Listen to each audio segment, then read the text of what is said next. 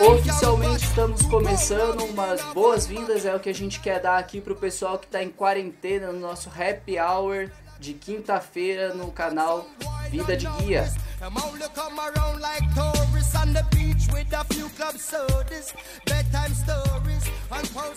Hoje, especialmente, a gente está conversando com o Lucas Silveira, que é uma pessoa que eu tenho grande admiração, grande respeito, e a gente vai trocar uma ideia, prosear, tomar uns golinhos de breja. Eu aqui para falar nisso até inclusive, eu tô com a minha Grota Beer em apoio aqui do, do Edmiter Aguiar, da Grota Beer, do Gastropub Grota Beer. Já tomei uns três copinhos aqui, assim, o negócio é a gente se divertir, trocar uma ideia e mostrar pra galera que, meu, dá pra ver outras informações também para dar uma desopilada enquanto isso.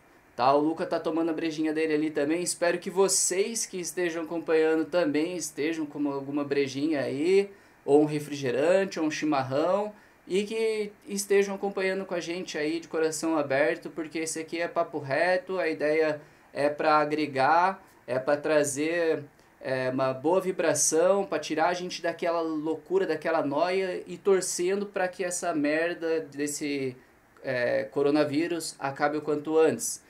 Para começar essas ideias, eu quero dar umas boas-vindas para as pessoas que estão nos acompanhando que vai sair daqui do canal e depois vai também para o Spotify, ali também do Castbox. A gente está dentro das principais plataformas agora de podcast. E também vou dar as boas-vindas para o Luca Silveira. O Luca, que é meu amigo assim já de mil anos. Eu aprendi muito com você, Luca. Eu conheço algumas das coisas já que você tem feito de proeza. Por isso eu achei interessante te, te chamar e te convidar e te agradeço por ter topado fazer esse salve, até porque eu tava com saudade de você para falar bem a real. E ainda por cima, dentro dessa dessa ideia que eu acabei de lançar aqui, eu preciso introduzir o que a gente quer saber a respeito, porque eu, eu, eu te conheço, mas a galera que vai ver e que vai ouvir posteriormente isso aí quer saber também quem é o Lucas Silveira, a idade do Lucas Silveira, faz quanto tempo que trabalha com, com audiovisual, porque o tema principal nosso hoje está sendo filmar para viajar, inclusive, né? Então, assim, por favor, Luca, se você puder dar um, uma explanação a respeito de você, mano, falar sobre você. Pode falar sua idade aí também, que é da hora, e desde quando que você faz isso e quando começou essa história de filmar ambientes naturais, esporte de aventura, além do que você é guia. Então conta um pouquinho de você aí, por, por gentileza. É, boa noite, Newton. Boa noite a galera que está prestigiando aí o Vida de Guia. É, eu agradeço a oportunidade uma ideia contigo, com a galera aí, falar um pouquinho da expertise, né, é, do meu trabalho. É, eu, na verdade, uh, dediquei muito da minha vida, né, à, à imagem, né, a buscar as coisas é, nunca são impossíveis, né? Eu acredito que uh, o impossível se torna possível através do esforço, né? Uh, eu acredito que eu tenha me esforçado, eu tenha é, é, é, me dedicado uma par de tempo da minha vida, né, em cima da, da busca da, de trabalhar com a imagem, né, trabalhar com, com, com, com televisão, né. Eu venho de um outro tempo, como o senhor perguntou a minha idade, né, eu tenho 50 anos. Eu comecei a trabalhar com televisão em 1994. É, eu participei a primeira vez na minha vida de um programa chamado Planeta Radical, que vinculou na TV Bandeirantes, né? E isso lá no, é, naquele momento, naquele tudo da história televisiva gaúcha e nacional, né? Jamais teria as TVs abertas, né? Que são as TVs que a gente chama é, é, é, a Globo, SBT, Bandeirante, a Record, é, são chamados canais abertos à população. Eles, uh, na época não existiam os canais fechados, claro, mas eles, uh, eles nunca terceirizavam espaços na televisão. Né? Então a TV produzia todo o seu material. É, e a gente conseguiu, né, é, é, sendo fomos precursores né, dessa, dessa questão de terceirização né, da, da produção independente, né? voltado àquilo que na época eu fazia, na época eu tinha acabado de fazer um curso de escalada, então a equipe que participava do Adrenalina, perdão, que participava do Planeta Radical, o Elton, né, Elton Fagundes era montanhista, uh, tinha o Marcos Grangeiro, que era o editor, o cara também era piloto de paraglider, uh, tinha o Paulo Henrique, que já tinha um programa em rádio, então a gente juntou essa cultura do esporte e tocamos para dentro da televisão e fomos lá, fizemos um projeto, apresentamos para Bandeirante. Na época a Bandeirante né, tinha mais abertura do que a própria Globo, a RBS, para nós aqui no Sul. E a gente conseguiu né, entrar com um programa chamado Planeta Radical. É, entrou no ar em 1994, ficou seis meses no ar, assim, então aquilo despertou uma coisa muito louca em mim, que eu já trazia, que era uh, trabalhar com imagem, né? Eu sempre gostei de imagem, sempre é, é, dediquei parte da minha vida, eu fiz biologia, mas pensando em trabalhar com imagem de vida selvagem, né? Não em me tornar um professor, me tornar um, um pesquisador. E aí, pô, se eu conseguia, através com essa equipe, com essa galera, pegar e fazer esse programa chamado Planeta Radical na TV Bandeirante, que pouca coisa de registro tem, alguma coisa que tem pequena no YouTube, porque esse é realmente bastante já antigo este programa, né? Foi os primórdios, o começo de tudo, né? A partir dali eu nunca mais parei de tentar, né? De lutar. Então, tipo, não existe, ah, não dá, não consigo, é impossível. Não, impossível só existe até alguém conseguir. Aí tu conseguiu, mano. É possível, né? Então tu tem que te esforçar, né? Claro, ser astronauta é mais difícil, mas o cara pode né, é, buscar uma outra, outra né, um, é, uma, uma, uma outra labore, uma outra é, busca que mais fácil que era fazer imagem, mas naquele tempo era muito difícil, né, o equipamento era muito caro, né, a edição, a finalização era muito difícil, era, era chamado é, é, a gente trabalhava linearmente, né, nós tínhamos que montando tudo o programa, desde o começo, a abertura, depois a, os inserts, a apresentação dos atletas, tudo. Então, coisa que uh, hoje a gente trabalha de forma não linear há muito tempo já, claro. Mas, ou seja, você pode ter uma liberdade de editar um programa para televisão, um documentário, alguma coisa, você pode é, começar do fim, ou do clipe inicial, ou do clipe final, ou do meio, porque você tem essa facilidade. Na época, não, era bem difícil, né? Tu produzir o áudio, fazer os cortes, os inserts, as coisas. Naquele tempo era, era, era, era, era difícil. A Gana também, como eu falei, nós fomos o primeiro programa de uh, terceirizado da TV Gaúcha, tá? na época, em 1994. Caramba, mano. Isso aí, então, na, nos, em, em, meados de 94, né? Eu não consigo ter ideia de quanto tempo, eu, quanto tempo de vida eu já tinha nesse mundo, mas já tinha um bom tempo, que eu também já tô, já tô aí na lista dos millennials, né, cara?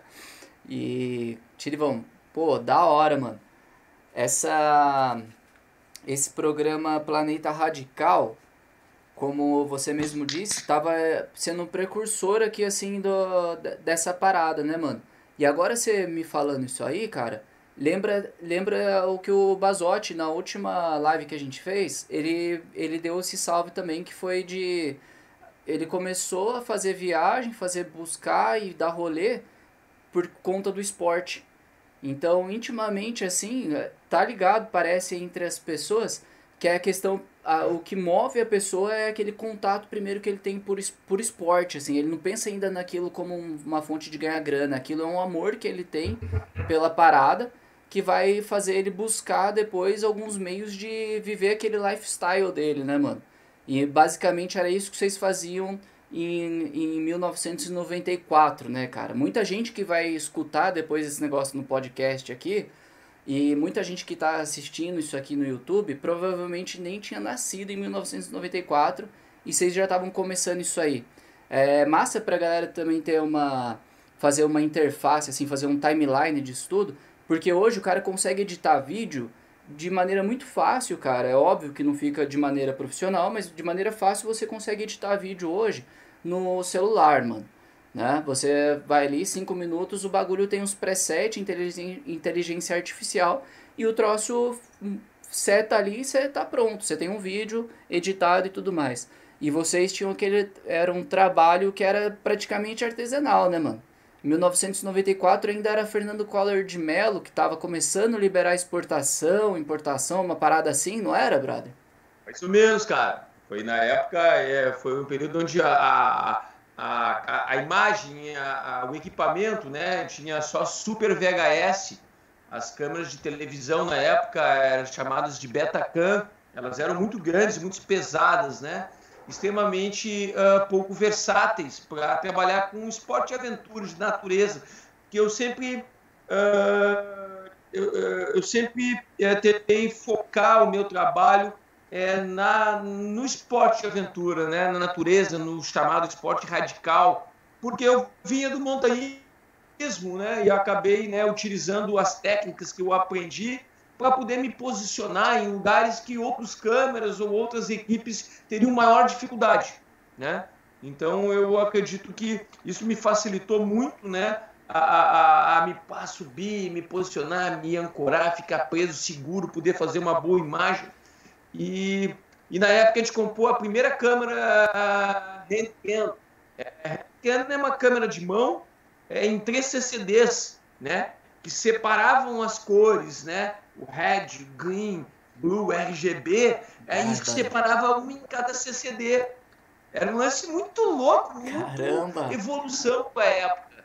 Né? Uma câmera pequena que fazia quase a mesma coisa que uma Matic da Bandeirante ou mesmo uma Betacam, que era que a Globo usava para fazer as novelas da época. Né? É, o, o Rock Santeiro, novelas do Ari Pistola. Mas, de alguma forma, eu comprei uh, na época de um cara que vocês praticamente quase todos conhecem, que é o Caco Barcelos. Eu comprei, fui lá na porta da Bandeirante, em Porto Alegre, ele estava lá, e ele, é, eu fiquei sabendo através de outras pessoas que ele tinha essa câmera para vender. A G3, o nome da câmera. Eu me lembro que eu me esqueço, mas, como eu falei, bastante tempo. E eu comprei direto das mãos do Caco Barcelos. Eu nunca tinha ouvido, ouvido falar de Caco Barcelos, quem era. Né? E o cara é um baita profissional, o cara escreveu alguns livros, o cara depois fez, hoje tem um programa de renome que não sei se ainda tá, mas deve ainda estar tá na Globo, que é a profissão repórter. E o bicho, porra, o bicho é um baita de um repórter mesmo, o cara trabalha super bem. E ele viveu uma época conturbada, assim, um período pós-ditadura no sul do país, e ele se manteve em uma posição super veemente em relação ao ideal que ele tinha, né, de respeito e pá, de bater de frente ao sistema, num período que era difícil você bater de frente ao sistema. Se o sistema vinha, pá, batia em você mesmo. Então, né, eu boto fé que, uh, mas só né, né, sem muitas firulas, eu acabei acompanhando esse equipamento dele. E essa câmera possibilitou que a gente gravasse todo o Planeta Radical. Aí fizemos é, programa de voo livre, fizemos programas de, de, de, de, de gaiola, aquelas, aqueles carrinhos pequenos. E eu, cara, eu, na época eu não era, eu não fazia captação, queria muito eu fazia produção executiva. A produção executiva numa produção cinematográfica ou de televisão é a, a produção que você é, viabiliza é, é financeiramente é, a, a, que aquele programa vá ao ar.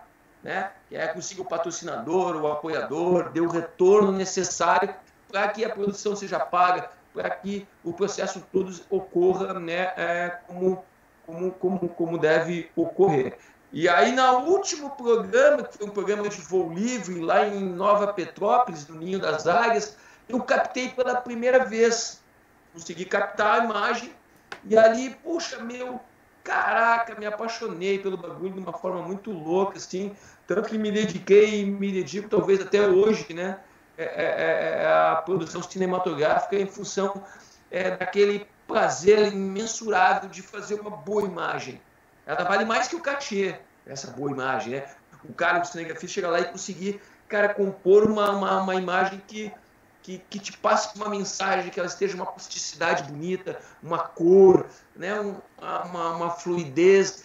Ah, meu, eu realmente tenho muito prazer em fazer isso. Isso me possibilitou muitas coisas, né? Eu, basicamente, eu conheço é, quase que 80% dos parques nacionais do Brasil, como tu falou no começo do programa, eu sou guia especializado em atrativo natural, né? acabei fazendo biologia, acabei é, é buscando é, é, é, também trabalhar com a natureza, porque é uma coisa que realmente eu gosto. e, e, uh, e acabei, né, através do, de outro programa chamado Adrenalina, já no canal Futura, né, na saída TV aberta, agora estou num canal semi-aberto. Né, e em muitos lugares ele era de graça, ele era aberto, né, em lugares era aberto, é, interior, é, interior do Piauí, interior de São Paulo. Minas. Isso em São Paulo. É, porque é uma, uma grandiosidade maior de pessoas que assistiam. Então acabei, acabei o programa sendo aberto lá. E aí esse programa Adrenalina, cara, ele ficou 10 anos no ar. Então, assim, eu mais uma vez, né, eu tive a possibilidade de fazer parte é, da história é, do audiovisual do sul do Brasil. Né? Eu consegui ser um programa que ficou há mais tempo no ar na história da televisão gaúcha. Né? E numa época que, puta, tudo ficava lá, em, lá no eixo, né? Eixo que eu falo é Rio-São Paulo. Todo mundo ia para lá. Todo mundo que queria ganhar dinheiro, que queria trabalhar com televisão, ele ia para Rio e para São Paulo. Porque era lá, tinha que estar no eixo para te conseguir vencer e, e prospectar, né? É, novo, é, novos, novos programas no hotel. E a gente não, a gente uma TV, uma produtora gaúcha chamada Clipe, Clipe Produtora, ela é do Léo Sassen, né? E na época era o apresentador do Adrenalina, junto com a Ana Karina Belegante, era outro apresentador, tinha dois apresentadores, e a gente é, tinha uma vantagem na, na, nossa produção, porque a gente não estava atrelado ao patrocinador. Nós tínhamos vários apoiadores, a Deuter, a Curto, é, a Montanha Equipamentos, a, a Cara, meu, eu ganhava muito equipamento, era muito bom na época, a gente tinha um apoio bem legal, mas a gente não tinha que estar tá fazendo jabá ininterruptamente, como outras televisões, né? Que o cara tá trabalhando, tá, tá atrelado diretamente a quem nos patrocina. E não, e o Adrenalina a gente tinha liberdade. Então, um exemplo, eu ia cobrir um EcoMotion, que era uma corrida de aventura é, de âmbito nacional, de repercussão internacional, eu não precisava estar preocupado quem estava ganhando, quem estava à frente, entende? Eu estava. Uhum. O, que eu, o que eu tinha que fazer? Eu tinha que mostrar para ti, o telespectador, é, é, que não era um bicho de sete cabeças, uma coisa impossível participar de uma corrida de aventura. Era uma coisa que era viável, que, claro, necessitava de uma dedicação, de um treinamento, um investimento e pai, pum, mas era uma coisa que era viável. Então, isso era a coisa que mais me motivava no Adrenalina e eu sabia, por ser um canal aberto é, e um canal que é, é educativo, né? Eu podia despertar uma sementinha, né, do esporte de aventura de uma forma diferente de se correlacionar e de se apaixonar ainda mais pela natureza, né? Como o surf, como o voo livre, como o mergulho, como é, é a escalada, o skate, o mountain bike. Então, puxa, eu acho que é, é, nesse período de 10 anos que a gente ficou no ar, a gente vinculava, começamos primeiramente a trabalhar é, em, só no sul do Brasil, né? Aí depois a gente uh, conseguiu entrar em rede nacional, no canal Futura. Uh, isso foi bem legal, então isso possibilitou que a gente pudesse começar a fazer pautas, matérias em outros estados. Né? Então, pô, aí, cara, em relação a isso, a gente fez muito material legal, a gente foi para Amazonas, fizemos sobrevivência na selva, é, fizemos a única praia surfável do Pará, tal da praia Marieta lá, que vem tipo uma, meio que quase uma pororoca, um bagulho muito louco. É, que louco. A gente foi com o Mocho por si só, que essa corrida de aventura possibilitou que a gente conhecesse vários parques nacionais. A gente cobriu mais de cinco ecomochos, né? E a gente, uh, cada ecomocho que a gente cobria, a gente era muito responsável, né? Eu era muito responsável em, em, captar o máximo possível de qualidade das imagens, enquanto que o restante da equipe tinha muita preocupação com a questão do conteúdo. E era diferente, porque eu me lembro que na época todas as televisões que acompanhavam e cobriam, né, é, participavam da cobertura daquele evento, daquele evento chamado Ecomotion, é, ficava muito na, na, na, sala de assessoria de imprensa, de condicionado, baixado, hotelzinho. E nós não, nós queríamos fazer todos os PCs. PC é um posto de controle numa corrida de aventura. E os PCs que ali, quando o atleta passa, eram quatro atletas, três homens e uma mulher, uh, ali o atleta tem o tempo dele, ele para ali, tem PCs que são chamados PCs ATs, que o cara tem que parar, ele vem de um trekking e aí ele vai pega uma bike, ou PC AT mais de aventura, o cara chega numa bike, pai, pum, tem que fazer um rapel.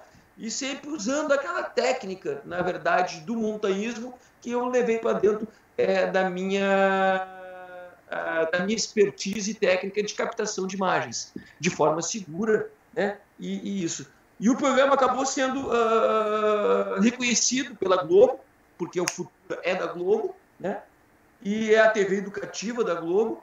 E a Globo, é, na época, querendo expandir e apresentar o nosso país para o mundo, colocou o programa na Globo Internacional. E aí o Adrenalina, em 2005, 2006, ele uh, passou a vincular em 140 países do mundo.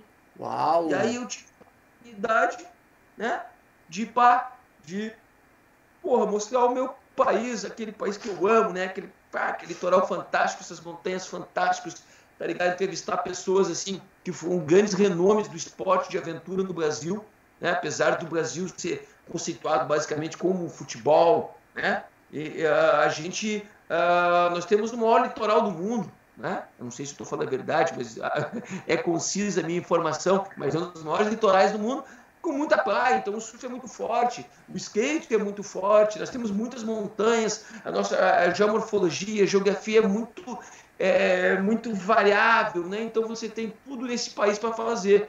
E a gente queria isso, né? Demonstrar esse outro lado do nosso país. E a gente foi, pô programa vinculava na Arábia Saudita, vinculava Puta. na Nova Zelândia, que é a meca do esporte de aventura, vinculava na Austrália, nos Estados Unidos, no México, na Guatemala, Honduras, Argentina, Chile, todo o Brazuca que estava fora, que pá, queria saber o que está rolando no Brasil, entrava na Globo Internacional, entrava no, na Globo. Ah, tinha novela, tinha aquele programa da, da é, tinha vários programas na época que vinculavam, naquele tempo da televisão, que vinculavam, e um deles era o Adrenalina. E o Adrenalina ficou seis anos em rede internacional, no, no, mundo todo, mostrando esse nosso Brasil. Então eu acredito que com a nossa equipe a gente conseguiu contribuir para mostrar o quão maravilhoso, né, o quão é, é, é, diverso e fantástico é esse nosso país, o esporte de aventura e o esporte de natureza.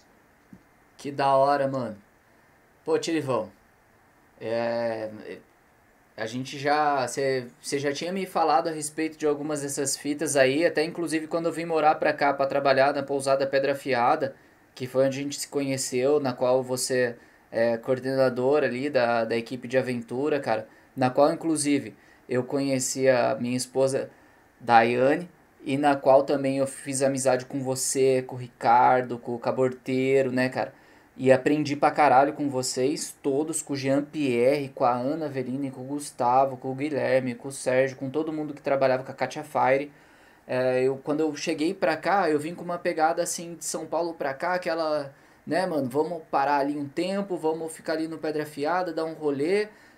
Ali eu não pago aluguel, não pago água, luz, vou levantar uma grana e daqui eu vou partir. Era dois mil conto a minha pretensão e vazar, né, mano? Daí no fim acabou que mudando os planos né? O Ratinho, nosso grande irmão de todo tempo, faleceu, ficou aí só como história hoje para nós, como recordação, como um cara que deixou muito ensinamento. Mas a gente ainda continuou, perseverou, ficou ali na, na brava luta do dia a dia. Hoje a força do destino acabou é, que, eu, que eu saindo ali do Pedra, a gente saindo do Pedra, mas a gente tem uma conexão de amizade muito grande ainda. E aí a gente trocava essa ideia muito do que e eu não tinha ideia, brother, te falando assim, na, na moral, eu não tinha ideia do que, que você era, assim, cara, perante essa parada de divulgação do que o nosso Brasil é para todas as pessoas que querem sair para estimular. Porque quando você começou a fazer isso, o, o hobby do brasileiro era tentar ser igual ao americano, mano. Ficar gordo, sem preconceito, por favor. Ficar gordo, sedentário, ter uma vida de classe média alta e morrer de hipertensão, né, mano? Quando vocês começaram isso aí, vocês começaram a quebrar paradigmas, porque vocês já eram um esportista de aventura, de esportes ao ar livre. Então, quando vocês começaram essa parada, desde o lado do lance do radical, do planeta radical, até o adrenalina, vocês começaram a quebrar um pouco esse paradigma e, e trazer para essas pessoas que, mano, estavam se destruindo no bacon, sem fazer um exercício, a começar a falar, puta, mano, é da hora o Brasil, vamos dar um rolê, né? Vamos dar um rolê, vamos conhecer um pouco desse Brasilzão, porque, brother, a cidade acontece mais do que aqui em Porto Alegre. Tem muito mais coisa além de Porto Alegre pra gente fazer. E eventualmente começou além do Brasil, tem mais coisa pra gente fazer e pá. E aí você conseguiu, junto com a equipe e tal, a, a quebrar esses, esses paradigmas que era, mano, no horário de, de descanso vou sentar no sofá, tomar uma gela, comer uma carne gorda e ok. Não, hoje por conta, acho, da adrenalina, há muitas pessoas no Brasil que estão vivendo essa, digamos assim, sem, pejora, sem ser pejorativo, essa moda de esportes ao ar livre. E eu acredito pessoalmente, assim, cara, que vocês contribuíram muito com isso aí. O que, que você acha a respeito, assim, ô, ô Luca? Se vocês, você acredita que vocês conseguiram trazer para a população sedentária que era possível brasileiros também conhecer ambientes naturais e ser uma pessoa é, mais feliz nesses ambientes? Então, firmeza, como eu meio que tentei né, é, é, externar primeiramente ali naquele, né, naquele meu primeiro falatório, é, isso sim, a gente teve alguns momentos é, no decorrer desse período a oportunidade de uh, comprovar que realmente a gente estava levando, uh, desmistificando em determinado momento a parada que diz que o, esporte de aventura, o esporte radical, né? Os caras que mais uh, curte essa palavra, mas o esporte era um esporte extremamente elitizado, né? Uh, a gente mostrava que, cara, meu, tu pegar um skate, mano, investimento é pouco, tu aprender a andar, entendeu? Pô, e aí eu chegava, a gente pegava uh, o japonesinho voador, o Ek. Barbaridade, lá, mano! Uma, uma, moral assim, te, te colocava assim, de olho no olho, na mesma altura com o telespectador. Muito legal, a gente ter a oportunidade de fazer um trabalho bem legal com o Mineirinho. Né? Então a gente, eu conheci os principais atletas de ponta, né, de vários esportes do Brasil. E uma coisa que me, uh, me, eh, me, me, achei que foi bastante gratificante, porque eu sempre tinha uma facilidade muito grande de me correlacionar com esse tipo de esportista de ponta. Né? Às vezes o cara, ah, o cara é de ponta, pau, o, o, o Carlos Burley, nossa senhora, surfista de onda grande, pau, o cara vai ser o maior boçalzão, o maior cheio de nove horas. O, o, ah, ah, sei lá, entendeu? O, é, às vezes o nome das pessoas me falta na cabeça, mas vários esportistas que eu conheci, eles realmente se demonstraram pessoas assim, pela essa, correlação, essa relação bem próxima à natureza, pessoas parecidas comigo. Então, era muito fácil para mim, que não era responsável pela produção, fazer essa produção. O que é a produção? Pô, eu falava, cara, o que nós temos que falar, o que a gente precisa, o que seria legal. Aí o cara, entendeu? O cara tinha uma facilidade de olhar no olho e falar tranquilamente com, essa, com, com, com essas pessoas. Uh, uh, porra, meu, Sabiá pensa num cara maneiro, mano, um cara que se eu realmente te dá um. É, uhum. é, é, sim, cara. Te, te, te, te, aceitava como um dos seus. O cara é um puta base jump, o cara é um puta, né? É atleta de é, ponta. O Sabiá é suave, mano. Incrível, mano, incrível. O Sabiá, ô, mó fera, Não vou ficar rasgando seda de ninguém, entendeu? O Frank Brown. Poucas pessoas conhecem o Frank Brown porque o pessoal conhece é o Ronaldinho Gaúcho, que tá preso no Paraguai ainda. Coitado sei. do Ronaldinho. Esqueceram, esqueceram o Ronaldinho. O Ronaldinho é maior atleta de ponta, né, mano? Mas, tipo assim, todo mundo conhece o Ronaldinho. Todo mundo conhece o fenômeno, tu conhece o Neymar e pá. Ninguém conhece o Frank Brown. Frank Brown é. é o maior piloto de voo livre do Brasil. O cara ganhou o Mundial. O cara é fera. O cara mora em Castelo. Pô, o bicho. Cara, o bicho era, é, é o pica da galáxia. E o cara, numa humildade incrível, nos tratou, nos recebeu, nos, pá, nos fez uma baita matéria com a gente. Cara, muito legal. Então, eu conheci muitas pessoas. E, e, e uma vez no Ecomote, nós correndo, aí daqui a pouco vinha vindo uma equipe. A equipe olhou, oh, a galera do Adrenalina. E eu, pô, descansado, todo sujo, trabalhando, desgraçado, né, meu?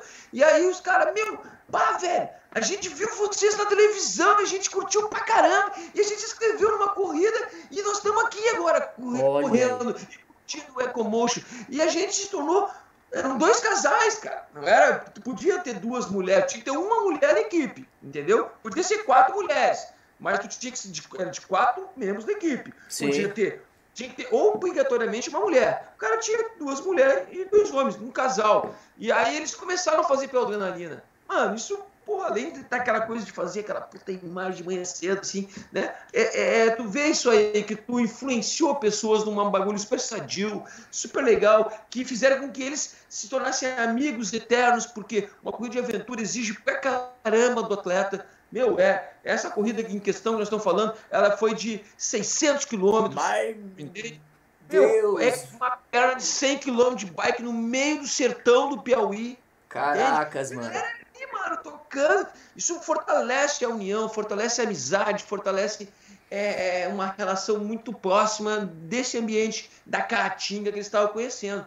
E eu lembrando isso, eu, nós entrando sim, tá ligado? Numa cidadezinha lá no meio do Piauí, pá, calorão da derrota. Na época me lembro que tinha a van da imprensa, assessoria de imprensa do Ecomotion, e os caras uh, queriam voltar direto para a assessoria e aí o cara fez amizade com uma galera da Gold Site, pá, alugamos uma caranga lá, não sei como, arrumou uma caranga, meio sertãozão, ao calorão da derrota, 50 graus na sombra, velho, estamos na boleia da caminhonete, vá, fomos lá e aí entramos numa cidade, assim, cara, só para as casas de taipa, não a taipa que a gente no sul conhece de pedra, taipa é aquelas casas de barro, eles chamam de taipa no Nordeste. E aí, porra, meus pintas, cara, uma carência da porra tu vê na entrada da cidade, assim, cara, só aquelas casinhas de taiba, assim, tudo seco, pá. Aí vem vindo um porquinho, nunca me esqueço, o porquinho todo carcomido, velho, magro, seco, desgraçado, mancando numa pata. Parecia um thriller do Michael Jackson, né? Tu, aquele porquinho. Coitado. E, e, aí, opa, perdão. E aí nisso, uh, uh, eu vi umas crianças numa janela, uns, uns, uns molequinhos. Aí olharam, ah, Ana Karina, Ana Karina. Porque, como eu falei antes, o futuro ele disponibilizava para os locais mais pobres do Brasil o futuro com o canal educativo como aberto. Né? Eu vi aquelas crianças e a molecada nos reconheceu, cara. Então a molecada no meio do sertão, de uma cidade pequena do Piauí, reconheceu a gente. E vi que a gente. E, e eles conheciam o nome, conheciam o nome do Léo, conheciam o nome da Ana Karina. Cara, aquilo para mim foi muito gratificante, assim, né? Naquela prova, uma, uma prova muito legal, que a atleta deles, que era uma atleta né, que estava começando o negócio, tinha falecido uma semana antes, andando treinando numa perna, uma, uma hipertermia muito forte, e ela acabou não resistindo, acabou no a falecer, que causou assim é, é, é uma, uma, uma, um desgaste assim, né, assim, até por ser atleta do estado é, do Piauí mesmo, né? Caralho, de forma parte, né, faz parte às vezes do esporte extremo, como eu falei antes. O, o a corrida de aventura ela vai ao extremo do atleta, né? Então, é, isso é uma coisa que faz parte. Não sei se eu respondi tua pergunta, tá? Eu só te, como acabou chegando nesse, nessa parte aí que tu me perguntou, eu, eu, eu entendi que esses momentos foram bastante pertinentes para mim, foram bastante importantes essa contrapartida de aceitação de atletas de ponta e de tu ver a pessoa, né, que talvez não tenha nada a ver com esporte, né, pô, te conhecer e saber que nosso trabalho ele, ele, ele era abrangente e muito social.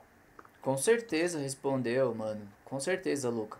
E eu, eu já eu conheço bem essas histórias aí, porque a gente já em rodas aí tomando cerveja aí em beira de fogueira, a gente já conversou bastante a respeito disso, né, cara?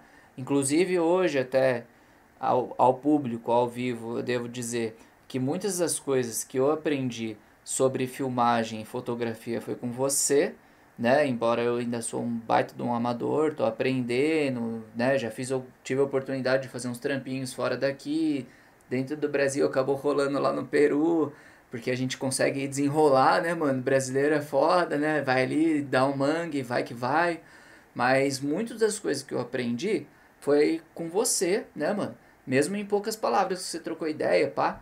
E quando nessas rodas de conversa aí que você falava da adrenalina, eu sempre ficava assim, pilhadaço, assim, de, mano. Porque eu sempre me vi como trabalhando como guia, nunca me vi trabalhando com, com a parada de áudio e tal, e cá estou eu aqui hoje, né, cara?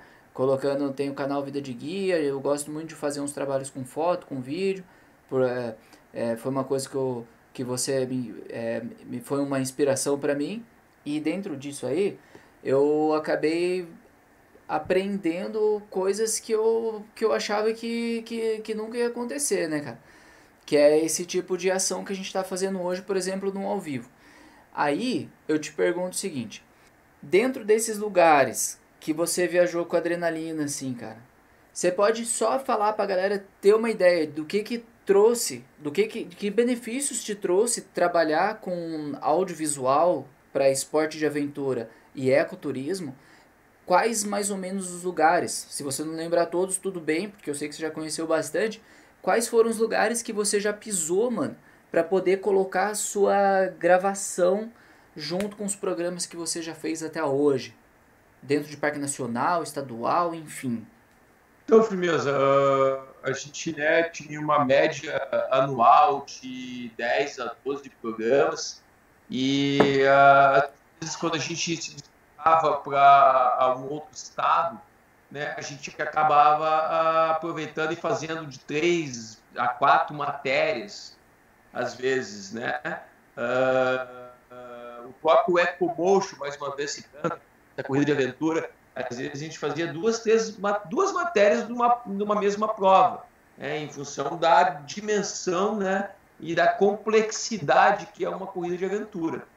Uh, eu conheci é, o Rio Grande do Sul, né, vários locais que eu tive a oportunidade de conhecer, é, os parques nacionais de Aparados da Serra, Serra Geral. A gente fez uma corrida de aventura que foi o EcoMotion em 2005, a primeira corrida de aventura que eu cobri.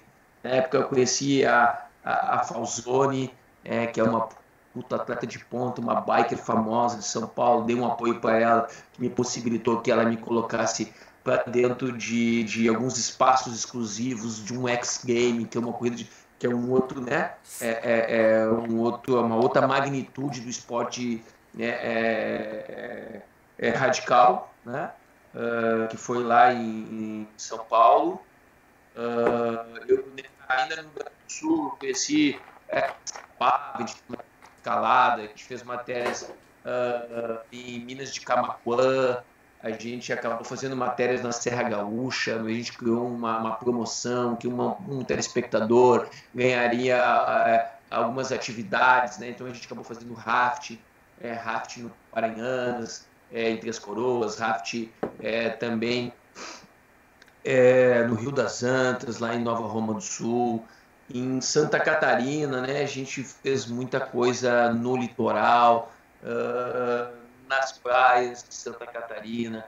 É, a gente cobriu lá no oeste um, um, um, uh, um, curso específico de canyonismo, né? Que veio os franceses para cá, então conhecemos é, uma galera super forte, super legal do canyonismo o Ricardo Baltazar, o Rato estava lá nessa vez, a gente teve a oportunidade de curtir muito legal aquela vez que foi lá em São Miguel do Oeste, no oeste do estado catarinense.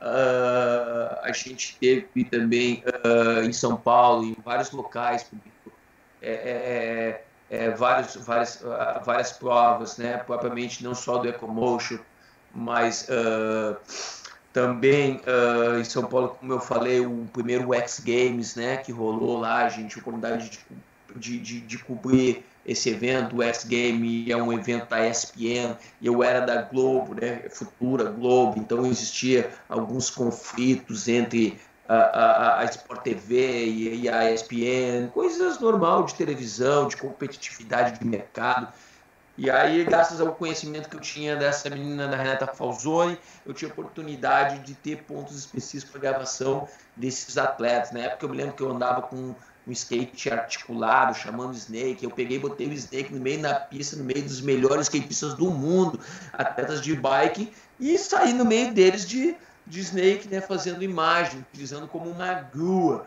como um traveling. Grua é um braço mecânico para fazer imagem e o traveling é um, um trilho que você põe uma, uma câmera e anda naquele carrinho, naquele trilho para te fazer aquele movimento de profundidade. E eu conseguia fazer isso com esse skate articulado que se chama snakeboard. Uh, então, cara, e aí fora isso, pô, Rio de Janeiro, né? Conhecemos Resende, conhecemos Bananal, vários parques nacionais do Rio de Janeiro. É, é, caraca, é, também a gente foi para Bahia algumas vezes, uma chapada dos Guimarães, fizemos escalada do Pai Inácio, o cartão postal deles, então foi super técnico, porque eu acabei fazendo toda a escalada junto daquela via do Pai Inácio, uma via de porra, alta pra caramba, Mano, com 5, 6 Calma, quando, e... eu, quando eu vim morar pra cá, você tava indo pra Bahia escalar lá o Pai Inácio, velho. Eu lembro, eu vim, passei um mês e pouco, por isso que eu tava falando aí, acabei me perdendo, viajei. Mas quando eu vim morar pra cá, você tava indo pro Pai Inácio escalar, mano. Ainda veio me dar uma comida de toco ali pra ver se eu não. pá, né? Se eu não. Qual que era a minha e não sei o que, se legalizava, se não legalizava, e daí pra poder ver se deixava eu sossegado. O paulista que tava vindo morar no, no, no, aqui no sul, trabalhando na empresa que o Luca coordenava. Aí você foi pro Pai Inácio escalar essa fita aí, mano. Agora que você falou que eu lembrei, desculpa ter te cortado, mas eu precisava lembrar disso aí, mano. É perfeito. Até porque não só foi o Pai Inácio, a gente tem oportunidade de ir lá é, é, é, é fazer a Cachoeira da Fumaça, né? e outros picos lá. É, não fizemos a trilha do Vale do Pati, mas apresentamos. Então a gente tinha muito esse cuidado, apesar de ser um programa de esporte, de apresentar as nossas belezas naturais do nosso país, né? A momento que nesse momento de, de eh, do adrenalina a gente vinculava, como eu falei antes, 140 países do mundo afora, em todo o país nacional, nós apresentávamos também, né? É, esse nosso Brasilzão velho. Assim, pô, fomos a Pantanal, cara, depois fomos para Manaus, fizemos sobrevivência na selva, ah, mergulho com os botos, velho, nunca me esqueço lá, fazendo a matéria da tal da bototerapia. Os caras pegavam crianças com deficiência e levavam para mergulhar com boto, mano. E aí eu comecei a gravar, né? Mas eu venho gravando aqueles botos. Aí eu, eu sempre, como eu falei antes, tinha uma facilidade de me correlacionar com as pessoas é, que cuidavam, que eram os guias, principalmente. Conheci vários guias, várias empresas nacionais do turismo de aventura, do esporte de aventura. E eu sempre me dava super bem com essas pessoas, tá ligado? A galera da produção, quando chega lá, parece ter amigos todo mundo. Cara, porque a gente falava uma língua muito parecida, independente do Che, independente do Osh, independente, sei lá, entendeu? É, meu, é, é, é uma língua muito próxima, assim, um linguajar, assim, do cara que tem essa paixão pela natureza, pela aventura. E, e, isso fez com que eu tivesse a facilidade de conseguir. Aí eu conseguia fazer com que as pessoas tivessem uma credibilidade no que a gente, quem nós éramos, entende? É, é porque nós não éramos uns tchangalanga que estavam lá gravando, que não sabiam nem o que estavam falando e pá. Não, a gente tinha uma especificidade, a gente tinha uma, uma relação próxima daquilo. Que isso é muito da produção independente. Que quem vai fazer um programa de culinária é um cara que é da gastronomia. Quem vai fazer um programa de skate é um cara que é do carrinho, entende? E a gente era da aventura. E a gente sabia o que estava falando. A gente não era uns tchagalanga que tava lá e pai, ai, ai, ai, querendo só se pagar de, né, de playboy gravando imagem, pai. Não, meu, cara, eu sou, eu, a gente era muito nem aí para nada. A gente só era para imagem. A gente entrava num processo de foco, de loucura, e isso. E tinha essa possibilidade de, de, de se aproximar dessas pessoas, de ter uma contrapartida super positiva é, das pessoas que a gente acabava conhecendo nisso, né? A escalada do Pai Inácio foi isso, pô.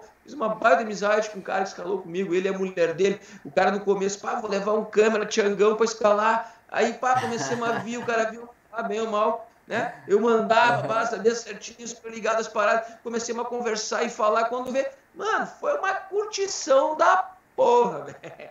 Aquela escalada do Pai Inácio, né? Porque, porra, é, eu ganhei o cara. Então, aí os conteúdos que eu consegui da captação na parede, né, na parede, na, na escalada, meu, foram muito legais, foram muito construtivos, muito positivos, assim, né? Eu consegui, é, é porque é muito difícil, é, primeiramente você na captação de uma imagem, você conseguir mostrar aquilo que você está vendo, porque a, a, a, capacidade do nosso olho de correção, né, da cor e correção do foco é muito grande, cara. É, nada se compara com o olho. Nem 8K, nem 4K, é, nem cinema, nem porra nenhuma. Então, fora isso, tem a questão da duas dimensão, né? Porque ah, uma coisa é o cara tá vendo aqui, o cara tá vendo uma, uma visão periférica geral, tudo. Né? A câmera não, a câmera te chapa, enquadramento. Claro, depende, vai trabalhar com uma tele, uma tele aproximal, uma angular, que vai varizar mais próximo, tu tá vendo, mas tu perde a profundidade do campo. Entende? Então o olho, mesmo angularizando, ele tem uma profundidade de campo. É um bagulho muito louco.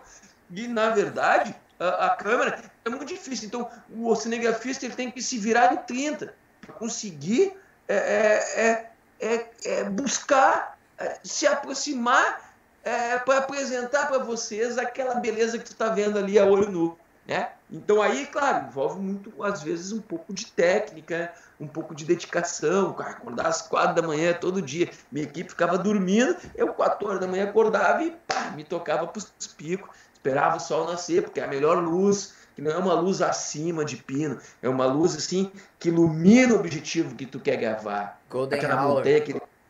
É, então, amanhã e à tarde sempre são as melhores luzes. Não é uma luz tão intensa, tão dura que a gente chama, é uma luz mais frontal, né? Mais uh, uh, uh, que vai ter uma cor mais legal. Mas sem entrar muito em, em, em, em, em delongas, mas é isso, cara. E dessa forma eu conheci ah, Pará, conheci Ceará, mano. Puta, um monte de lugar, conheci o Brasil inteiro, na realidade. Como eu lhe falei, quase que 80% dos parques nacionais eu conheci, conheci as empresas que trabalhavam nesses parques nacionais, nas alturas, lá na Chapada, né? É, nos Veadeiros, o Ion, a Travessia, pô, fizemos um baita canyonismo lá. Então, geralmente a gente acabava parando na mão dos melhores, os que mais se destacavam, né? Nas atividades de aventura daquele local, né? Que eram as empresas mais é, é, já, já consagradas naquele meio e geralmente para garantir não só é, a qualidade, né, mas também a nossa segurança, né? Eu, é, como cinegrafista na época, né, uh, eu também era responsável pela segurança da equipe, né? Então eu tinha muito é, zelo e cuidado pela minha equipe, pela Ana Karina, né, que era paraquedista, pelo Léo Sassi, né, que, uh, pô, então eu estava sempre zelando por eles. Não, ah, vamos ali fazer mais, fazer isso aqui. Não, calma, calma, calma ele fala da segurança, sou eu. Eu sempre fui um cara da segurança, né? De não arriscar, né? Pô, o cara tem que captar a imagem, mas tu tem que ter uma segurança, tem que ter é, um discernimento em não te expor, e não, na verdade, né, é correr um risco desnecessário, né? Para fazer uma imagem. Então, pois, pô, tá seguro, tá com uma segurança, tem uma cadeirinha, tem um negócio, pá, vai voar um cara que é piloto, não sei o quê. Eu checava tudo, eu era muito preocupado com essa questão da segurança, e eu acredito que isso foi bastante benéfico para esses 10 anos de produção de adrenalina, ao momento que a gente, né, tá todo mundo aí vivo, gordo, parceiro, depois desse tempo todo de trabalho. Da hora, Luca. Então, assim, basicamente hoje, porque assim, o tema da parada era isso, toma uma brejinha aí, é, relax, porque isso aqui hoje, cara, nada mais é. Espero que todo mundo esteja suave também, galera. Puta, né, mano? É, tá foda esse bagulho do coronavírus e tal, pá. A tia acabou de mandar uma mensagem ali no grupo da família que, mano, colapsou. Beleza. A gente tá fazendo um negócio aqui que a gente não quer fugir da realidade. Nós estamos na realidade. A gente sabe que tá rolando essa fita toda, tanto é que a gente tá confinado, né, mano? Eu não fui surfar, não tô fazendo, não tô fazendo trilha, cancelei todas as minhas atividades. O Luca não tá trabalhando lá, coordenando a, a equipe dele, não tá fazendo trilha, tá? Mas a gente tá aqui pro, é, se propondo a também trazer uma mensagem da hora. Então, beleza. Que bom que a gente tá bem, tá saudável, tá conseguindo ver essas, essas ideias e tal. Porque eu tinha uma outra curiosidade, sabe, cara? A maioria da galera que depois vai ouvir isso aqui são pessoas, Luca, que gostam de coisas do tipo abraçar a árvore, tá ligado? Andar descalço na grama, fazer on, yoga. Então, geralmente essas pessoas, cara, que antigamente era taxada de maconheira, hoje é taxado de ecoturista, de pessoas que querem se interar com natureza e não sei o que, assim como eu. E aí a gente tinha aquela vibração assim, mano. Porque assim, você gravava aqueles programas, pá. E eu lembro que tinha uma etapa da sua vida, da qual, quando eu entrei pro ecoturismo, os caras. Desculpa, pessoal, se eu estiver falando alguma besteira, né? Se um dia, de repente, os caras vierem ouvir isso no nosso podcast. Mas é, eu tinha uma admiração pelo Greenpeace, tá ligado? Que quando eu tentei qualquer ação, inclusive agora eu sou eu não consigo comentar, não consigo marcar mais Greenpeace, porque de alguma maneira eu sou bloqueado, né, cara, no, no, no, no, no Instagram dos caras e nessas redes sociais. Mas você é, viveu uma fase foda do Greenpeace, cara, que era a fase lá nos 90 ali, que eu acho que eu era molecote e eu via aquelas ações e eu queria fazer parte. Conta só um pouquinho pra galera entender, cara, porque assim, quem tá hoje em quarentena em casa lá, quer dar um rolê, tá comendo uns troços transgênicos ali, né, mano? Tá, tem Amazônia preservadinha aqui num canto, pá. Ser por, ah, você, por causa dessa parte de videomaker, por causa da sua parte do amor pela natureza e do esporte de aventura que você já praticava, você acabou caindo pro Greenpeace também, numa época que eu. Desculpa Greenpeace mais uma vez, se eu estiver falando alguma merda, depois vocês me corrijam. Numa época que o Greenpeace era foda, mano. Que os caras faziam ativismo e brigavam e tal. Cara, então, velho, eu sempre sonhei em ser cinegrafista do Greenpeace, tá ligado? Eu entrei no Greenpeace em 1998, 99 Uh, fiz várias ações assim lá no Rio Grande do Sul, é, é, em outros estados, né? Uh, na época tinha um cara chamado Rodrigo Baleia, o cara é muito fera, um baita cinegrafista. Uh, ele já faleceu até, não entrar em detalhes assim, mas foi um cara muito fera assim, né? E aí eu fiquei nessa aí, né? Tentando a, a, trabalhar por eu ser montanhista, por eu ter um conhecimento vertical, do ambiente vertical, eu tive esse acesso a trabalhar como ativista do Green. Como funciona ser ativista do Green? Você não ganha porra nenhuma. Você vai lá, opa, aí você vai, né? Os caras vão te fazer tipo uma entrevista, né? Alguém tem que ter que ir para entrar no Greenpeace. Alguém tem que te indicar, né? O Elton Renan Fagundes cara que desceu os braços do Cristo Redentor numa ação fantástica que o Greenpeace fez uma vez no Rio Mais 10. Ele foi um cara que me colocou dentro porque sabia essa minha eh, necessidade de da verdade, né? Eu quero amor, respeito, amizade. Naquela época eu queria a verdade. Entendeu? Então, e o que, que é verdade? A verdade é tu falar e fazer o que tu, faz, tu disse, entendeu? É, falar é muito fácil. Chegar aqui na frente do teu programa e papai, pipipi, uhum. Claro, com certeza, mano. É, eu, porra, eu, então se eu, se eu falo que eu defendo, que eu curto, que eu gosto, então eu vou lá, eu vou dar cara pra bater. E o ativista, ele é um soldado, certo? Ele é um cara que vai pra tomar choque, pra tomar chute, pra tomar porrada, pra ser preso, né? É, mas existe uma, uma diferença muito grande em ações do Green aqui no sul e ações do Green no norte. Né? Eu não sabia. Então, só que eu fiquei nessa aí há vários tempos, né?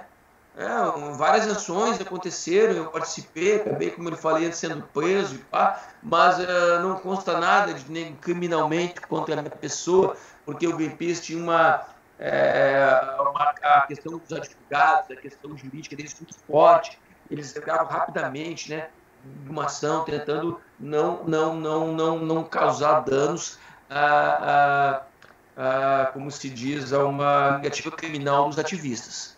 Ah, então não consta nada, né? mas eu fui preso algumas vezes no Brasil, fui preso no Pará, e quando eu fui para o norte, eu quando eu fui para o norte, antes de eu começar a fazer as ações lá, eu tive que passar praticamente quase um mês treinando.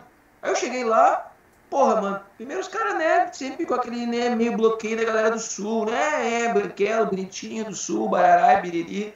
Aí eu, tipo, pô, beleza, tô nem aí, eu tô cagando, vambora, tamo junto e pá. Pô, conheci uma galera bem legal, uma galera é, super é, é, é precursora, super uh, ativista mesmo, assim, um cara que escalou o Big Bang, hum, entendeu? É, em solo. Da hora. Né, num protesto do, do, uma menina, uma coroa lá do, da, da Nova Zelândia, ativista, que tinha feito várias paradas em pó das baleias, mink, porque se tem baleia mink no mundo hoje é graças ao Green. Então, aí o que acontecia? Tinha uma ação, irmão, Você ia lá, antes de você pensar na estratégia da ação, os caras iam te dizer o porquê que tu estava ali. Depois pegava, botava, chamava um técnico e pá, explicava é, minuciosamente o que, que, é que nós estávamos fazendo, o que, que nós estávamos discutindo, por que, que nós estávamos ali fazendo aquela ação. Então, era bem legal do Green. Então a gente não era um cara desinformado, apesar de não poder falar nada, que não cabia a nós, ativistas, falar. Né? O ativista, ele, na época daqui no sul, a gente tinha aquela meia parada meia Jesus Cristo, entendeu? Tu tem que tomar um tapa e virar a cara para tomar outro. Tu não pode ter ação agressiva.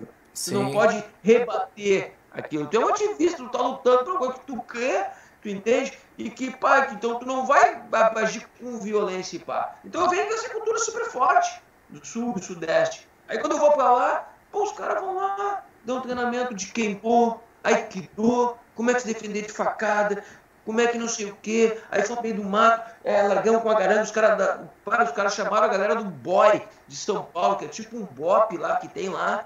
Pô, os caras nos deram um treinamento super forte, fudido, mano, agora no meio da floresta, a bala, ó, camisetinha, mano, o, a, os paintball comendo, nós correndo no meio Caralho. do. O cara trabalhar isso na cabeça, então eu falei assim, porra, que diferença isso, né? A, a sede do Green em Manaus, mano, tinha 30, 30 câmeras, tá ligado? Os caras, um monte de equipamento, um monte de coisa. E tipo, tu não podia usar uma camisa do Green na rua, tá ligado? Do Greenpeace na rua. Porque as pessoas. É, é, é, é como é que eu vou te dizer? É, Greenpeace era, como tu falou antes, era maconheiro, vagabundo, sem vergonha, quer tirar o nosso emprego.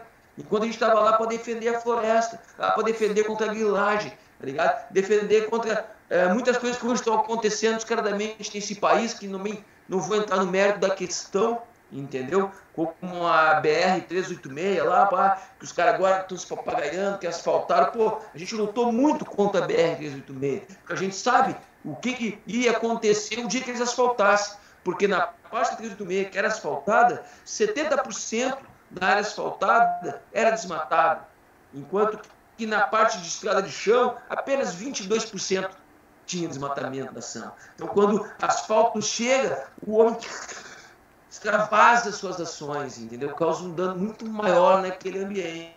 E a gente lutou muito por aquilo ali na época. Então, o GP sempre foi é, é, é muito incisivo na luta de preservação né? Principalmente, claro, tinha lutas contra a Cagil, contra a Monsanto, que eram empresas que tinham até procedimentos, protocolos a, a serem realizados quando havia uma ação do Greenpeace.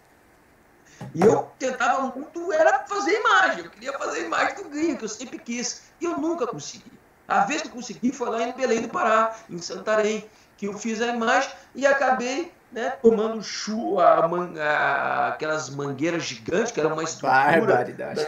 da Salgema, Salgema, perdão, desculpa, é, lá em Santarém, é, da Cargill, que largava soja lá no meio do rio. Aí eu tava, eu consegui fazer todas as imagens super legal, tava com a câmera cheia de imagens. Aí quando eu cheguei nos atletas fugindo de, de, agressores que queriam me pegar, o cara pegou uma mangueira de jato de água gigante. E aí eu acabei nessa aí, molhou todo o equipamento. E aí quando vê, subiu um, um cara lá na empresa, pegou com uma faquinha, cortou nossos equipamentos, jogou tudo pra baixo. E vá, pichou no meio do rio. Caralho, mano. Fomos presos, na época estava em greve, a Polícia Federal fomos para a Polícia Local. Cara, foi uma loucura aquela vez, porque ao mesmo tempo que a gente estava fazendo essa ação é, na Cargill, a, uma, uma, grupos indígenas de pessoas que estavam sendo exploradas pela grilagem dessa empresa estavam fazendo uma, tipo, uma ação simbólica, um martelinho de madeira no portão. E quando descobriram que as pessoas nos ameaçaram quando a gente fosse sair da delegacia, passamos o dia na delegacia, tivemos que dar todo o nosso equipamento de escalada, de montanhismo, para os bombeiros locais de Santarém para que nos liberassem, uh, uh, o pessoal da Cagil falou que nos ameaçou. E aí os índios e todas essas pessoas foram para lá e nos receberam na saída da delegacia. E aí, quando vi o indião velho, me pegou, esse macacão verde, laranja, do Green, com o Greenpeace escrito verdão aqui. E aí os caras botaram, os índios nos botaram na cacunda, cantando o hino nacional. Ah, mano, saí do Jornal Nacional, minha mãe, né? Caraca. A Dani viu, é, mano. Mas, assim, nunca consegui trabalhar com imagem do Green. Mas, assim, ó, eu, eu não aceito que as pessoas venham falar né, dos méritos das ações que o Greenpeace fez. Eu consegui trabalhar com imagem no Sea Shaper, se achei oh. é uma organização não governamental que sinistro, sinistro. em algum momento porque discordava da passividade com que o Greenpeace fazia suas ações. O Sea Shaper, Capitão Watson, ele tem um barco, ele vai lá e tal, abarrou os outros. Então o cara é puta guerreiro, puta mestre, Capitão Watson, tá ligado? E eu consegui fazer umas imagens na época de uma luta contra a pesca é, irregular no litoral gaúcho. Uma vez que eu vejo de helicóptero todo o litoral aqui gaúcho, pô, eu vi que a gente tem 120 lagoas, é muito legal. O processo referente à, à transgressão marítima, o mar foi, bateu na serra, quando ele voltou, toda a parte côncava, tá ligado? Ficou cheio de lagoas. Eu consegui sobrevoar todas essas lagoas, de Tramandaí até lá, Lagoa do Peixe abaixo. Ah, foi muito legal. E eu consegui fazer um trabalho bem legal de imagens no, no, no Sea Shaper. Que da hora, Tirivão.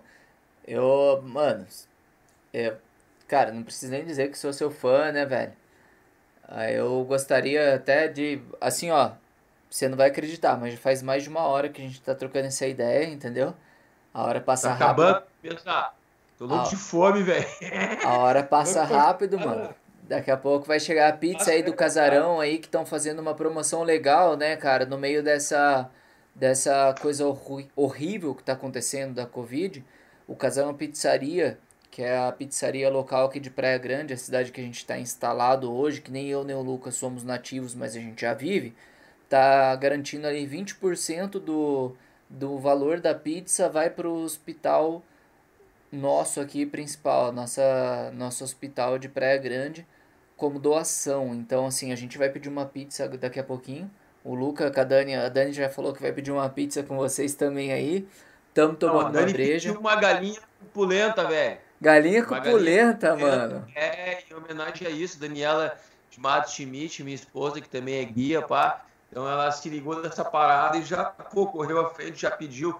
Pô, legal, mano. Eu acho que é isso aí. Mais um abraço ao Duda, a essa iniciativa. Eu acho que é o momento que a gente tem que se apoiar.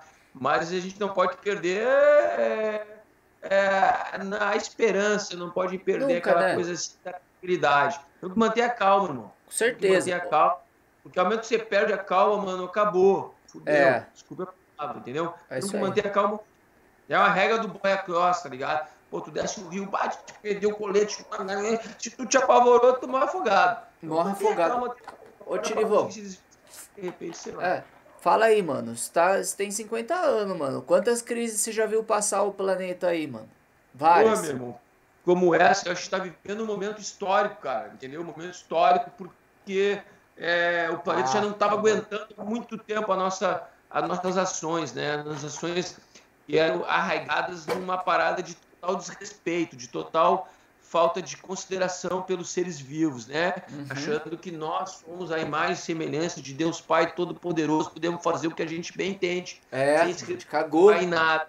Então, mano, só que a natureza, ela é tá ligado? Ela, mano, ela é que nem um serial killer, mano, tá ligado? Ela vai lá devagarinho, né? Com toda a sua sutileza e pá, e dá ali no meio e, mano, baixar, né? Porque a gente tem uma noção muito, é, é, é, é muito errônea, assim, do tempo, de espaço que a gente está aqui. Pô, a gente vive 100, 80 anos, mano, isso não é nada, isso é um frame de segundo na natureza.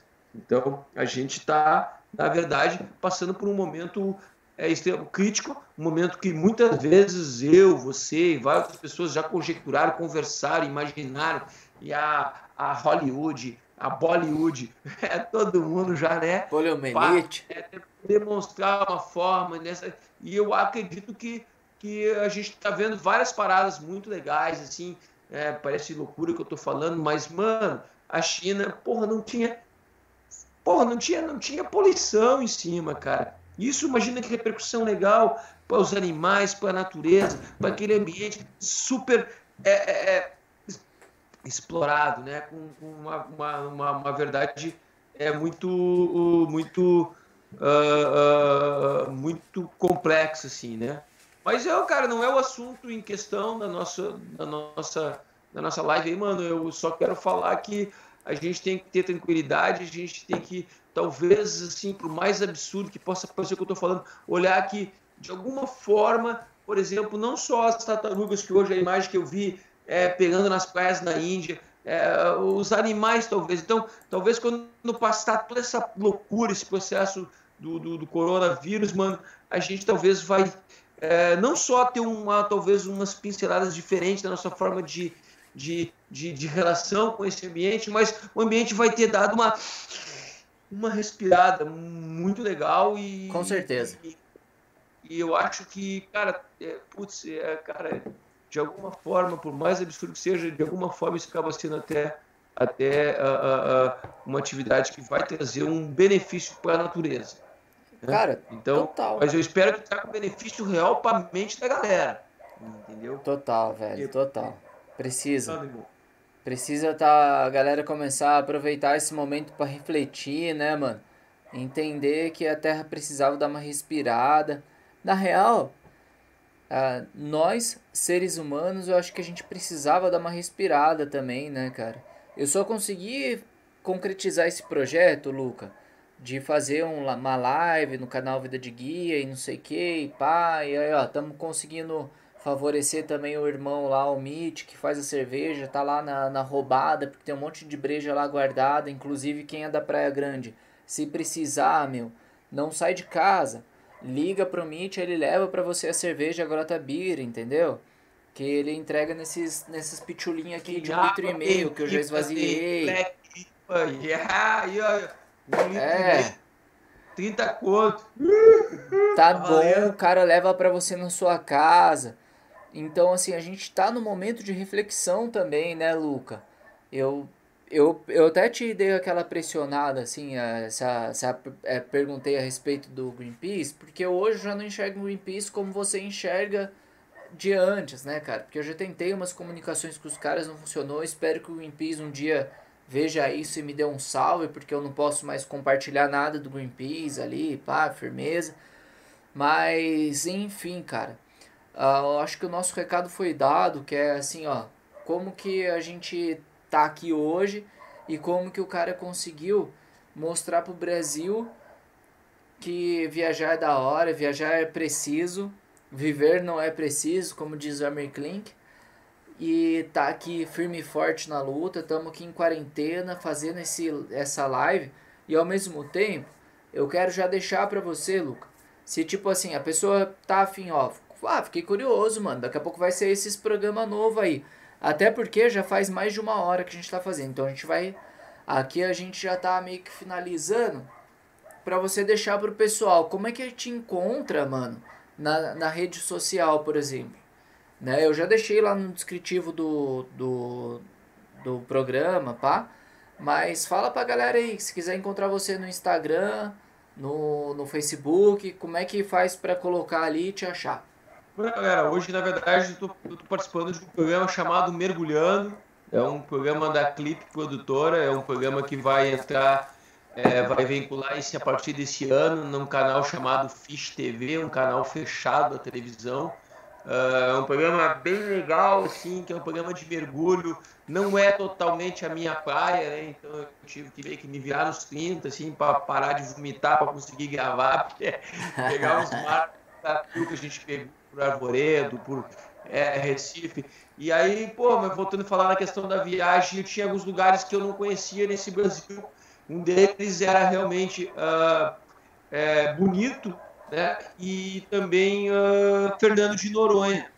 E por que pareça, eu acabei conhecendo esse ano que passou em 2019. Bonito, a gente fez uma baita matéria super legal é, é, mostrando é, o Abismo em Umas, né, o, o, Rio da Prata, é, o Parque Nacional da Bocaina, Serra da Bocaina, né, mostrando como poder fazer, como fazer mergulho, mostrando é, que bonito realmente é a meca do ecoturismo nacional, é, onde é um ecoturismo super organizado, é, não, tu, tá, tu tá andando assim, passa um tamanduá bandeira com filhote, passa é, cara, os rios tomados de peixe. Aí eu digo, cara, como é que vocês conseguem isso? Vocês fizeram um milagre? Aí os caras, não, cara, simplesmente o, o povo entende que é muito mais benéfico uh, você preservar esse ambiente que o turista possa vir, mergulhar com as piraputanga, tá ligado? Mergulhar com a porra das piranhas, do que você comer piraputanga. E, e, então você não pode pescar em Bonito, você não pode caçar em Bonito. E todo mundo respeita. Então o turismo em Bonito, ele é muito eficiente, ele é muito perspicaz, ele consegue preservar num lugar assim, uma ilha, no meio de um grande plantação de soja, que é o centro. Barbaridade. Entende? E o turismo, nesse ponto, realmente é muito benéfico. O ecoturismo é muito benéfico. E ainda acabei conhecendo também Fernando de Noronha, Recife, e passamos 10 dias em Fernando de Noronha, conhecendo ah, uma das, um dos locais mais é, procurados né, pelos, é, em termos de beleza cênica, em termos de qualidade de mergulho, em termos de destino de ecoturismo no âmbito nacional. Uh, então eu agradeço ao Mergulhando, esse programa vai vincular agora, 2020, no canal Fish. Então fiquem ligados, Fish TV, programa Mergulhando, programa muito legal. Né? Uh, o programa é da Clipe Produtora, né? o diretor é o Léo Sassen, diretor de fotografia é o Chris Seifert, tá ligado? Eu, pô, eu sou um câmera, eu sou um editor, um videomaker. Videomaker é o cara que grava e edita. Tem mais uma baita equipe trabalhando. Tem o Betinho, tem a Lu, tem a, a, a Vanessa. Porra, mano, cara, uma galera que trampa lá, o Germano, o Queixert, que fizeram né, um esforço imensurável para transformar o Mergulhando num baita programa de mergulho do nosso país. Mostrar que a gente não é só lindo em cima, mas também embaixo d'água a gente é lindo pra caralho, velho. Fernando de Noronha é fantástico, é fantástico. E vocês vão poder a oportunidade de conhecer Fernando de Noronha, conhecer Ilha do Arvoredo, conhecer o, o, o, Pantanal, mergulhamos com as piranhas, conseguimos chegar lá, botar, fazer uma escultura, botar uma GoPro com uma carne na frente, as piranhas véio, comendo a carne. Cara, foi muito legal, a produção muito boa. Eu fiquei muito contente, muito feliz de fazer parte Hoje a gente finalizou, a gente mandou é, o último programa Pancini para que o Ensine aprovasse, para que a gente pudesse vincular isso na televisão. Tá? Uh, fiquem atentos, logo, logo, né, na Fish TV vai ter o programa Mergulhando. Eu tenho o Facebook, Lucas Silveira, se quiser conversar comigo, falar alguma coisa, perguntar alguma coisa, estou sempre aberto. Agradeço ao Newton Nogueira, agradeço ao programa Vida de Guia, a oportunidade de estar aqui trocar essa ideia com vocês, falar um pouquinho desse âmbito uh, que é a vida de um cinegrafista de esporte de aventura, de natureza, que é uma coisa que eu sempre fiz com amor, com zelo, com carinho e, e ter a oportunidade, graças a Deus, de poder demonstrar esse país o quão lindo, quão maravilhoso e quão fantástico ele é. Valeu, Newton. Valeu, Luca. Poxa, meu, tá louco, mano. Firmeza total mesmo. Tá, tamo junto. É isso aí, pessoal. Muito obrigado também para quem acompanhou até agora, para quem vai acompanhar ainda no Spotify, para quem vai compartilhar com, com quem acha que vale a pena compartilhar isso aí. Eu tô muito feliz de estar tá conseguindo ocupar minha mente mais do que, cara, repassar informação e mostrar pra galera que, que a gente pode viajar, métodos como a gente pode viajar, pessoas que viajam e usam métodos para poder viajar e mostrar a natureza, eu também estou ocupando minha mente, fazendo uma coisa muito legal no meio da quarentena. Então isso é o que eu estimulo para as pessoas. Por favor, não fica doente, mano.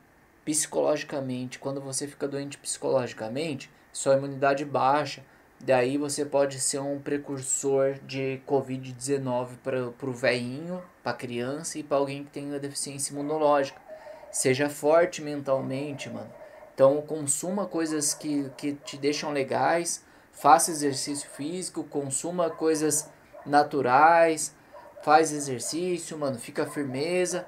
E é isso aí, Luca. Por favor, muito obrigado. Pessoal que assistiu, muito obrigado também. Eu vou soltar um som aqui agora. Quem quiser também é, ver lá o Luca, embora ele não colocou muita coisa ali, eu coloquei todas as redes sociais do Luca lá no descritivo do vídeo que vai ficar no descritivo do Spotify, que vai ficar no descritivo do YouTube também. Então, galera que acompanhou até agora, quem já vazou também, firmeza total, muito obrigado. É, lembrando que, Mitch, muito obrigado pela grota que hoje já faltou, entendeu? Eu queria tomar um pouquinho mais de breja. Não saiam para comprar cerveja na rua, você pode estar sendo um espaçador de doença Covid. Liga pro Mitch, ele leva para você Grota Beer em Praia Grande e na região, nas regiões vizinhas aqui em Santa Catarina. Valeu? Pessoal, é isso aí, muito obrigado. Vou fechar aqui. Obrigado, Luca, é nóis.